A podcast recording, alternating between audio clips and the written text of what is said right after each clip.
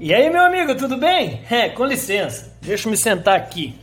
Olha só, hoje de manhã um cliente seu chegou para você e falou: seu produto tá caro ou seu serviço tá caro.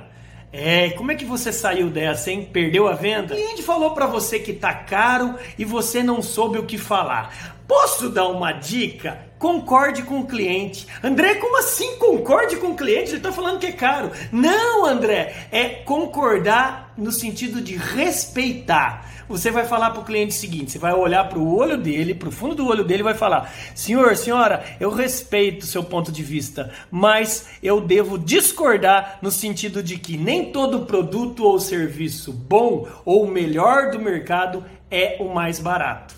Imagine o senhor, a senhora que precisa realmente levar o seu filho ou sua filha no médico. A senhora vai procurar, o senhor vai procurar o médico mais barato ou mais competente? Pois é, dá a mão aqui. Eu sou o profissional mais competente nisso que eu estou te oferecendo.